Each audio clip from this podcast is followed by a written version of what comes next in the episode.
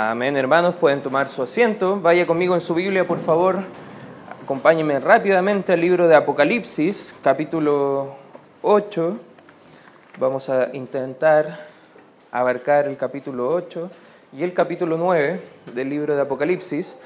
Y como varios saben, no sé si podrá tirar la primera diapositiva nuestra hermana Gisela y Pablito que está ayudándola ahí en la mesa, están los dos juntos ahí, ya, pero como hemos visto en casi toda esta serie, eh, hay un, un cronograma de Dios que muestra algunos eventos que son bien fáciles porque no solamente el libro de Apocalipsis los va mostrando, pero a lo largo de la Biblia va clarificando cómo es el programa de Dios. Si Cristo viniera el día de hoy a buscarnos a nosotros como iglesia, ese vendría siendo el evento que estamos esperando, que nosotros lo conocemos como el rapto o el arrebatamiento de la iglesia. Y con ese evento comienzan varios eventos, tanto en el cielo como en la tierra, por siete años, donde muy comúnmente se conoce como la tribulación, porque ojo, algunos dicen, pero eso es la gran tribulación. No, vamos a estar viendo que en específico la gran tribulación o el lloro y crujir de dientes o el día de la ira del Señor,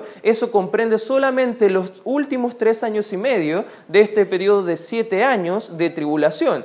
En el cielo hay dos eventos que están sucediendo, el tribunal de Cristo y a la vez al final de, ese tiempo las bodas del Cordero, que eso lo vamos a estar estudiando casi al final del capítulo 19 del libro de Apocalipsis, y luego viene la manifestación en gloria del Señor Jesucristo para establecer su reino milenial por, como dice la palabra, mil años reinando literalmente acá en la tierra como un gobernador, y después de eso los últimos juicios, o el último juicio, tanto a Satanás como a los incrédulos, en el juicio del gran trono blanco, después de eso los cielos nuevos y tierra nueva, y lo que nosotros conocemos como la eternidad. Ya, ese es el cronograma mayor que lo hemos estado estudiando en casi todas las lecciones del libro de Apocalipsis, pero vamos a comenzar una serie de juicios nuevos. Ya hemos eh, comenzado a hablar acerca del arrebatamiento, vimos lo que va a pasar al momento de irnos directamente a la presencia de Dios, Apocalipsis capítulo 4, Apocalipsis capítulo 5,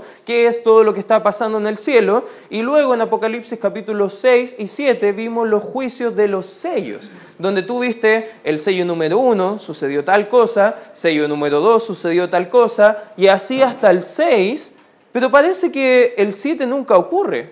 Pero no es que no ocurra, sino que el 7 abre ahora una serie de juicios que van a ser aún peores que los primeros.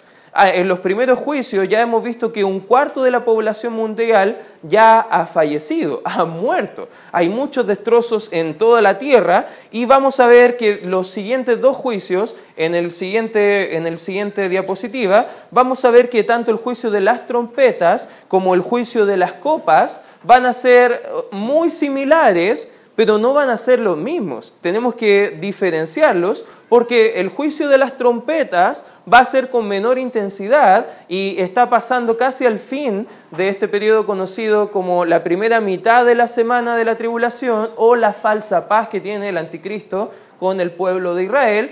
Y lo, lo de las copas va a ser ya de lleno en toda la segunda mitad o los siguientes tres años y medio. Y, pero lo interesante es que cada uno de esos juicios, si tú ves las citas bíblicas a los lados de Apocalipsis, están tomando casi el mismo área donde Dios va a enjuiciar a la tierra.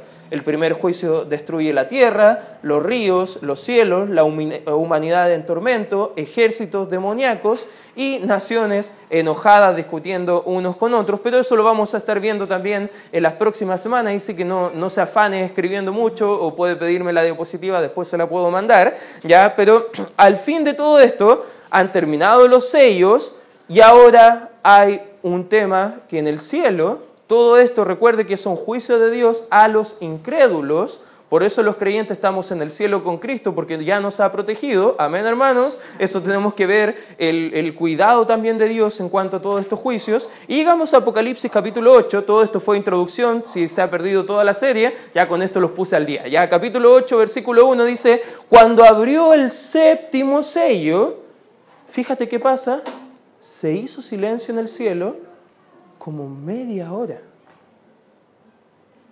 ¿Qué está pasando? Hay juicios, hay devastación, un cuarto de la población mundial ha muerto llevándose a cabo alguno de estos juicios de los sellos, y ahora hay silencio. Hay muchos escritores que especulan diferentes cosas de por qué hay silencio. Algunos están eh, expectantes a ver cuándo va a abrir el Señor el séptimo sello. Algunos creen que ese silencio es como cuando un niño está a punto de recibir algo que anhela mucho y está esperando así con ansias que ya no le salen ni las palabras. Algunos piensan que puede ser eso. Algunos piensan también que ese silencio puede ser que al ver los horrores que van a ser abiertos con este séptimo sello abierto, están consternados, están perplejos al ver toda la atrocidad que viene para la humanidad en los siguientes juicios de Dios. La verdad la Biblia no lo especifica, pero imagínate habiendo silencio en el cielo media hora. Versículo 2 dice, y vi a los siete ángeles que estaban en pie ante Dios y se les dieron siete trompetas. Otro ángel vino entonces y se paró ante el altar con un incensario de oro y se le dio mucho incienso para añadirlo a las oraciones de todos los santos sobre el altar de oro que estaba delante del trono. Y de la mano del ángel subió a la presencia de Dios el humo del incienso con las oraciones de los santos. El ángel tomó el incensario y lo llenó de fuego del altar y lo arrojó a la tierra y hubo truenos y voces y relámpagos en un, y un terremoto. Perdón. ¿Qué estamos viendo acá? Vamos a ver que todo lo que va a pasar con el juicio de las, perdón, de las trompetas va a haber un pequeño paralelo con los juicios que Dios envió cuando hizo los juicios a eh, la nación de Egipto en el libro de Éxodo, cuando liberó al pueblo de Israel, y van a haber algunas plagas que van a ser de una forma casi simbólica, que van a volver a vivir, pero ya no en un sentido local como una nación como Egipto, sino que a nivel universal, a nivel de todo el mundo, todos estos juicios. ¿Qué está pasando? En primer lugar, vemos toda esta preparación que comienza con el factor del silencio de Dios, pero también después continúa con la súplica de los santos de Dios. Luego de la alabanza en el cielo, por mucho tiempo, recuerda capítulo 5, vemos que todos estamos cantando al Señor, Santo, Santo, Santo, tú eres digno, tú eres, eh, tú eres el único digno de abrir los sellos, empiezan a verse los sellos, hay celebración en el cielo al ver la justicia de Dios llevándose a cabo realmente, y luego hay silencio. Y hay una pausa. Pero de luego los santos los creyentes que están en el cielo con Dios están suplicando a Dios que se haga justicia. No sé si alguna vez has pensado acá en la tierra que este mundo no es justo. ¿Te ha pasado alguna vez? ¿Te has visto injusticias en esta tierra? ¿Te has preguntado hasta cuándo, Señor? Bueno, en este momento es cuando Dios está ejecutando su justicia. La justicia de Dios no llega cuando nosotros la clamamos, llega cuando Dios tiene el tiempo indicado para ejecutar esa justicia. Por eso la Biblia nos llama a entregar la venganza al Señor, porque de la venganza, dice Romanos capítulo 12, versículo 19, que Él pagará. Y en ese tiempo Dios va a pagar todo lo que está pasando. Las trompetas, vemos en un contexto de la Biblia que las trompetas servían como una preparación, principalmente las trompetas tenían un simbolismo bien especial para la nación de Israel. Por ejemplo, Israel o en Israel había muchos usos, por ejemplo, se tocaban las trompetas para reunir personas. Imagínate que de repente estamos eh, llegando a la iglesia y necesitamos reunir a la iglesia y de repente sale el hermano Felipe atrás y dice, hermanos, vamos a comenzar el culto y nadie pesca al hermano Felipe. Y de repente sigue diciendo, hermanos, vamos a comenzar el culto, hermanos, vamos a comenzar el culto, hermana Gisela, ponga el cronómetro ahí, ya, hermano, está llegando a cero, vamos a comenzar el culto y nadie está pescando al hermano Felipe. Y de repente viene Mirko con una trompeta y toca la trompeta y eso todo lo entendemos como, ah, va a empezar el culto, todos nos reunimos de una. Tenía una idea así, cuando se tocaba la trompeta, toda la gente salía y se reunía en el lugar público donde iban a reunirse con diferentes propósitos. También las trompetas se simbolizaban, en número 10 vemos eso como un anuncio de guerra. A veces la gente cuando tocaban las trompetas miraba hacia los atalayas para ver si había una orden de arrancar y refugiarse o los varones incluso prepararse para la guerra porque también podrían anunciar futuros eh, conflictos bélicos. También las trompetas anunciaban en tiempos de festividades o eventos especiales, como las diferentes fiestas que realizaban en Israel durante el año, eso también podría ser. También sonó la trompeta en el monte Sinaí cuando Dios dio la ley a Israel a través de Moisés. También sonó la trompeta ahí en, Éxodo 19. las trompetas también sonaron cuando el rey fue ungido y entronizado. Por ejemplo, fue, sonaron trompetas cuando se ungió a Saúl como rey, el primer rey de Israel. También cuando fue entronizado el rey David. Salomón y diferentes reyes a lo largo de la historia, en Primera de Reyes vemos ese relato, las trompetas en la conquista de Jericó, en Josué capítulo 6, la voz de una trompeta convocando a Juan al cielo, Apocalipsis 4.1, recuerden que sonó una voz como de trompeta y Juan fue al cielo a ver todo esto que nos está relatando acá en Apocalipsis. Bueno, todo eso estamos viendo que son unas preparaciones. Y estas trompetas quizás tiene una forma de preparar al mundo para lo peor que va a venir con el juicio también de las copas. Y eso va a estar viéndose también eh, como en segundo lugar que vemos acá en el texto, la desolación que van a provocar este sonar de las trompetas. Versículo 6 dice, y los ángeles, los siete ángeles, perdón, que tenían las siete trompetas, se dispusieron a tocarla. Ya, parece que estaban los ángeles, había silencio por media hora, santos estaban orando y suplicando al Señor, y luego estaban los ángeles con las trompetas dispuestos a ejecutar ese juicio, y ahora van a hacerla sonar, pero no todo a la loca, ya no había, no había carnaval, no, era uno por uno. Y versículo número 7 dice, el primer ángel tocó la trompeta y hubo granizo y fuego mezclados con sangre que fueron lanzados sobre la tierra, y fíjate lo que pasa con esto. La tercera parte de los árboles se quemó y se quemó toda la hierba verde. ¿Qué está pasando acá?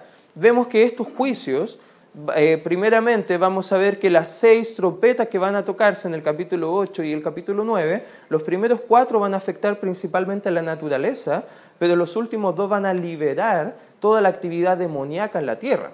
Y hay un pequeño cuadro que me gustaría repasar con ustedes, o quizás va a estar ahí en pantalla, lo va a dejar la hermana Gisela, y ustedes me pueden acompañar con la lectura en la Biblia para que vamos viendo cada uno de los juicios de las copas. No sé si el siguiente cuadrito está o no está.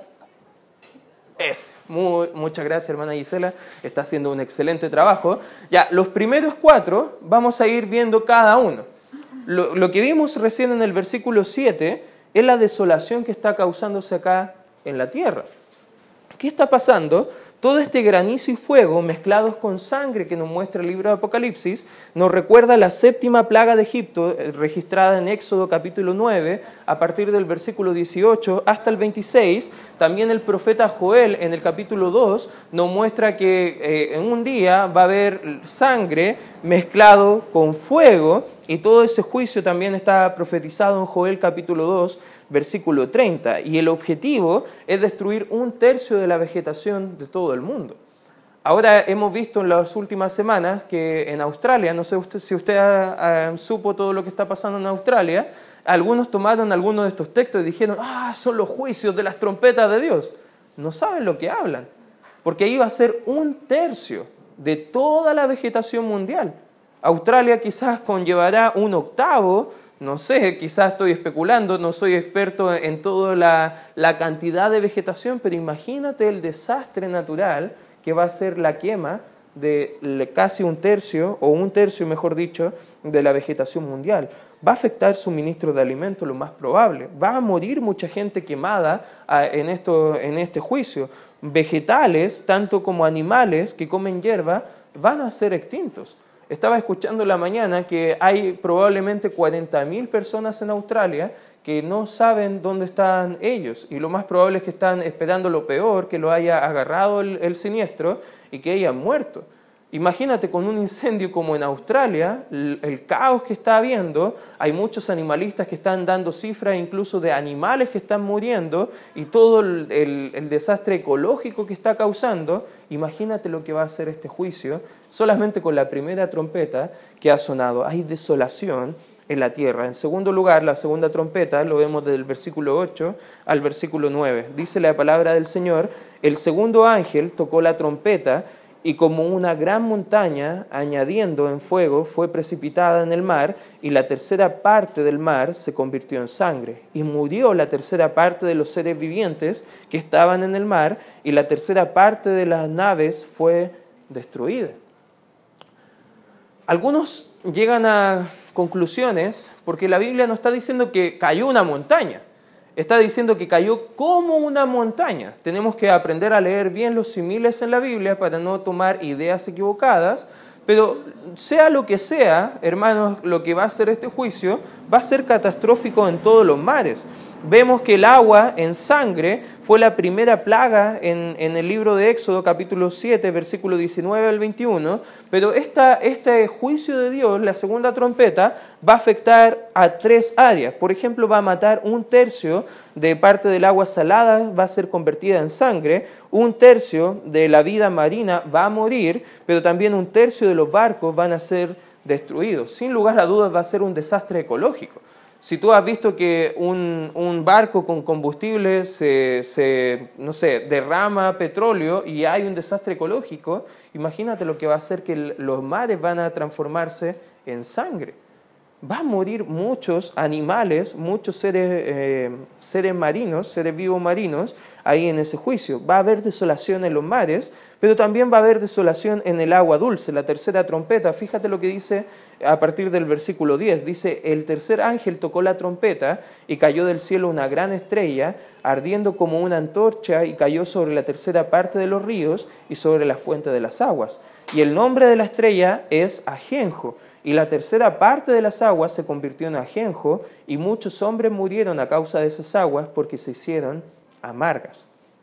La palabra traducida acá en ajenjo en nuestro idioma tiene la idea en el original de, que esas aguas se hicieron no potables. De hecho, la palabra ajenjo, además de ser amargo, la traducción significa también no potable. No sé si has tenido la oportunidad de, ir a algún lugar donde no hay agua potable, todo lo que hay que hacer para poder consumir esa agua, bueno, eso va a pasar con ahora el agua dulce en el, mundo. un tercio del agua dulce del mundo va a quedar inservible, no va a ser potable para nadie y todas las personas que beben, todos los seres vivos que van a beber esas aguas van a morir producto de consumir eh, eso que va a ser tóxico. Algunos creen que van a ser desechos tóxicos lanzados al mar, no lo sabemos. Lo que sí sabemos es que el el efecto que va a tener en los seres humanos también va a ser muy grande en ese juicio del Señor. Fíjate lo que dice el versículo 12, donde vemos la cuarta trompeta. El cuarto ángel tocó la trompeta y fue herida la tercera parte del sol y la tercera parte de la luna y la tercera parte de las estrellas para que se oscureciese la tercera parte de ellos y no hubiese luz en la tercera parte del día y asimismo de la noche y miré y oí al ángel volar por en medio del cielo diciendo a gran voz, ay, ay, ay, de los que moran en la tierra a causa de los, de los otros toques de trompeta que están para sonar los tres ángeles. Imagínate, ya hay caos, el cuarto sello es terrible porque ahora va a afectar a todo lo que vemos como la luz que tenemos en la tierra. Va a afectar el sol, y el sol, eh, si tú sabes, no solamente provee calor en, el verano, que todos nosotros estamos arrancando hacia diferentes lugares, arrancando del calor del sol, pero el sol es fundamental para la vida. Si tú tienes una planta que no la expones al sol, va a morir. El sol provee energía, provee, provee vitalidad. Incluso en la novena plaga de Egipto, en Éxodo capítulo 10, vemos que también afectó a um, un día completo de tinieblas vemos que los juicios de ira del Señor también tienen que ver con esas tinieblas que van a venir al mundo de una forma simbólica. Pero no solamente simbólica, sino que esta cuarta trompeta va a ser un juicio literal de Dios de oscuridad en esta tierra. Y van a haber mucho caos. Amós 5.18 dice que el día del Señor será de tinieblas y no de luz. Todo esto es solamente la preparación de lo peor que viene, porque ya ha sido afectada toda la naturaleza, pero debemos recordar que, como dije al comienzo de esta serie, el, gestor original de los desastres no va a ser tanto Dios, sino que va a ser Satanás y sus demonios que van a tener mucha potestad dentro de este periodo de siete años de tribulación acá en la tierra. Y vemos en tercer lugar la liberación de estos seres demoníacos acá en el capítulo número 9. Vemos en el versículo 9, capítulo 1, versículo perdón, capítulo 9, versículo 1, ya tengo un enredo con tantas trompetas y cosas por el estilo en la mente, ya capítulo 9, versículo 1, vemos la quinta trompeta. Vemos en el versículo 1, el quinto ángel tocó la trompeta y vio una estrella que cayó del cielo a la tierra y se le dio la llave del pozo del abismo. Más adelante el escritor Juan va a clarificar que esa estrella que cayó es Satanás mismo. Hasta ahora, Satanás tiene diferentes ministerios en el cielo. Ojo, Satanás está ahora mismo, según lo que nos enseña la Escritura, acusándonos delante del Padre. E, es un ministerio que él tiene. El acusador se le conoce en la Escritura. Él está acusando día y noche, dice la Escritura, a los santos del Señor. Pero eh, a la mitad de la semana, cuando esté ejecutándose al final de esta semana todos estos juicios, al parecer la secta, perdón, quinta y sexta trompeta van a ser justo a la mitad de la semana que van a ser tocadas. ¿Y qué pasa? Satanás va a ser expulsado del cielo y no va a tener ningún más nunca más acceso en el cielo y no va a poder volver a pisar el cielo, que es el lugar donde habita el Señor, con sus santos ángeles y también con todos los que han confiado en Él como su Señor y Salvador personal. Pero a la mitad de la semana, esta estrella, que también es conocido en el Antiguo Testamento como lucero, no sé si alguna vez has visto el lucero de la mañana, yo nunca lo he hecho porque nunca me he levantado tan, tan temprano. Ya una pude vez lo intenté hacer y tampoco lo vi. Ya yo veía puros puntitos, pero no veía nunca el lucero. Ya, pero esta estrella brillante, lucero, que también es traducido como Lucifer o Satanás el diablo, es el que va a ser lanzado acá con este quinto, eh, quinto juicio del Señor. Versículo 2 dice, y abrió el pozo del abismo y subió humo del pozo como humo de un gran horno y se oscureció el sol y el aire por el humo del pozo.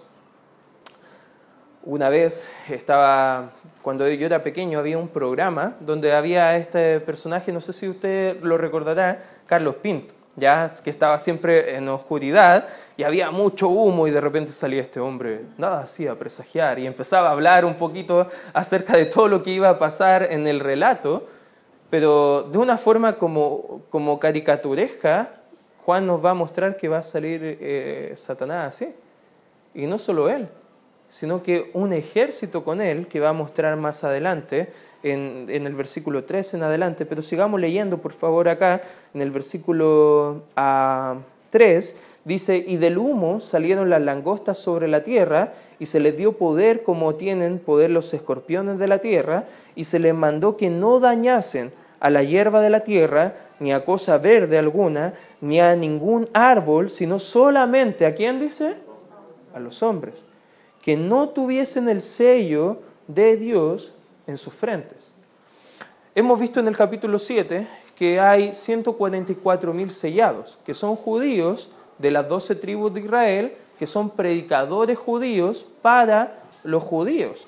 ¿Ya? Esas personas que van a ser sellados por el Señor no van a ser tocados por este juicio, pero sí todos los que han conocido a Cristo que no son sellados probablemente también van a morir con este juicio de los escorpiones.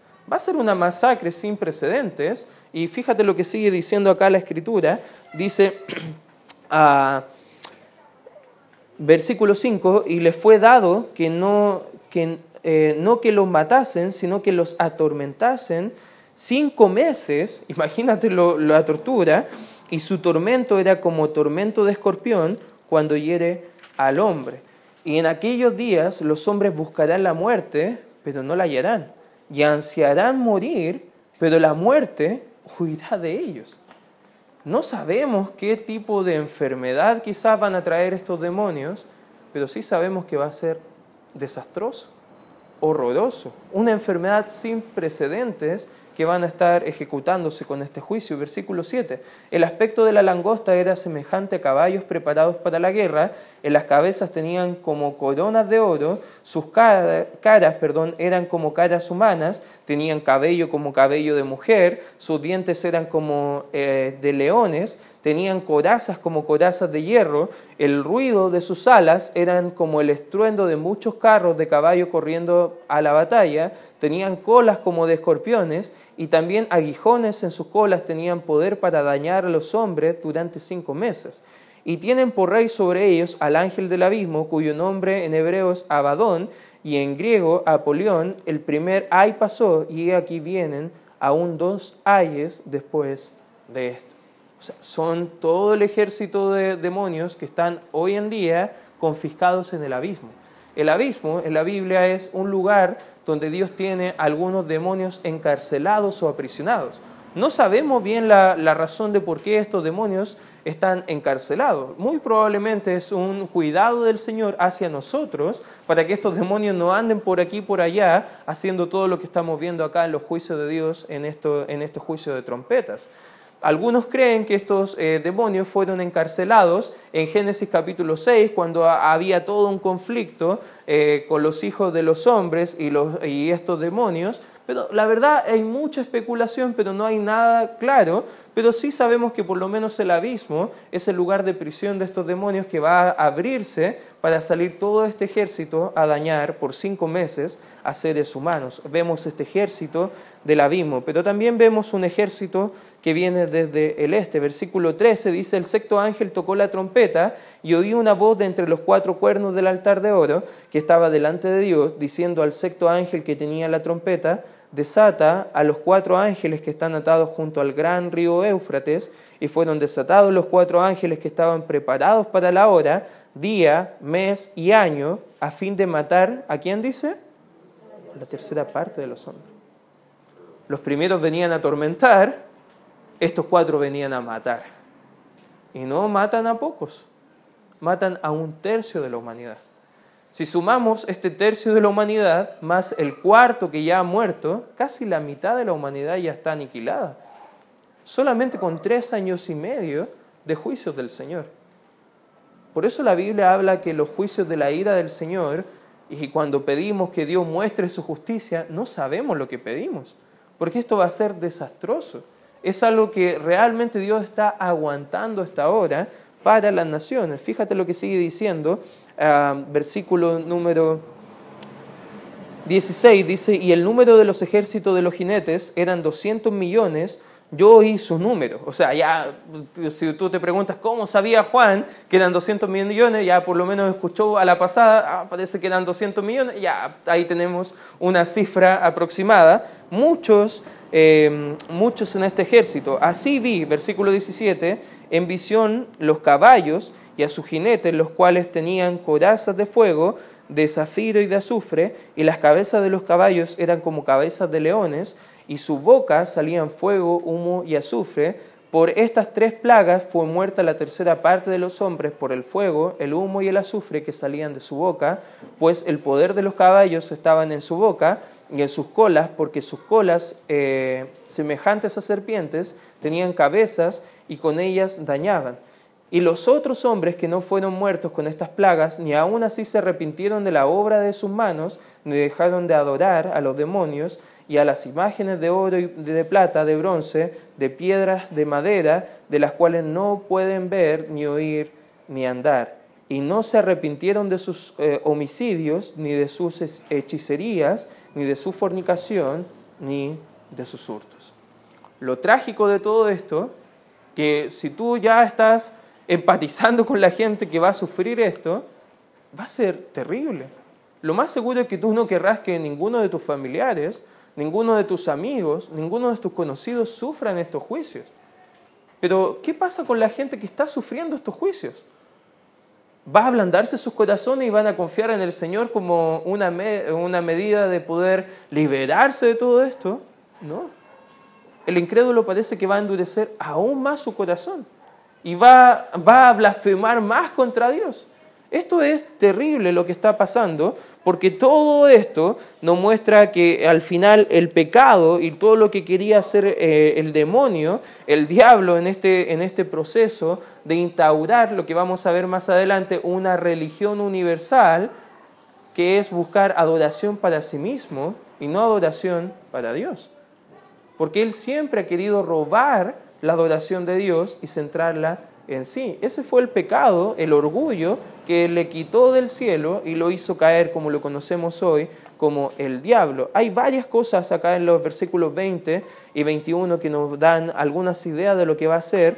Por ejemplo, vemos en el versículo número 21 ah, que vemos una palabra llamada hechicería. Esa palabra en griego, que fue el idioma que fue escrito el libro de Apocalipsis, es la palabra farmaquia, ¿ya? Pero no tiene nada que ver con un uso medicinal como las farmacias que nosotros tenemos el día de hoy, sino que tiene más la idea de un uso de drogas, de fármacos, de algo que te va a llevar a un estado de, no control, más bien de, de, alucinaciones. Incluso en los tiempos que fue escrito el libro de Apocalipsis, las drogas se usaban en ritos religiosos, paganos y en la adoración de demonios. O sea, lo que nos está mostrando acá el apóstol Juan en su época, que lo que va a ser en los tiempos futuros, que las drogas van a ser simplemente algo que todos van a tener acceso. No sé si te parece eh, peculiar lo que está pidiendo el mundo hoy en día, eh, legalización de algunas drogas, peleando porque no sea solamente algo medicinal, sino que sea, no solamente sea algo terapéutico, sino que sea libre el consumo. Parece que en los tiempos futuros, eh, por lo menos en este tiempo de los juicios de Dios eh, hacia el mundo, el uso de drogas va a ser espectacularmente alto porque las drogas va a hacer que todas estas personas blasfemen más contra Dios, pero adoren más al enemigo. La humanidad está rompiendo de continuo acá todos los mandamientos. Vemos, por ejemplo, que los primeros dos mandamientos a la serie adorar ídolos, ya lo están rompiendo. Vemos que los asesinatos eh, están violando el sexto mandamiento. Vemos que los robos están eh, violando el octavo mandamiento. Su fornicación, pecados morales, están rompiendo el séptimo mandamiento. Será una anarquía de que cada hombre va a hacer lo que simplemente ellos quieren, como muestra el libro de los jueces. Pero Dios aún así está trabajando. Y vamos a ver en las próximas eh, predicaciones que dentro de todo este plan de horror, Dios aún tiene el control. Y Él sigue teniendo el control. En medio de todo el caos que está provocándose, Él nunca ha perdido el control. Y Él tiene un plan. Y eso es lo que vamos a estar viendo más adelante.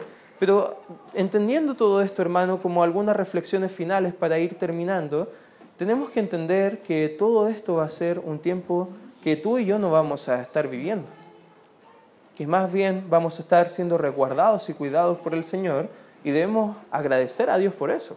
Debemos agradecer a Dios por su plan que tiene para con nosotros. Debemos agradecer a Dios porque somos salvos y nos ha liberado de todas estas cosas. Amén, hermanos. Pero también nos debe llamar a que en ese tiempo tú y yo no vamos a poder evangelizar. No vamos a poder hacer la obra del Señor. Por eso es tiempo ahora de pararnos firmes, hermanos de predicar el Evangelio a más personas, de fundar más iglesias, de animar a más personas a hacer la obra de Dios.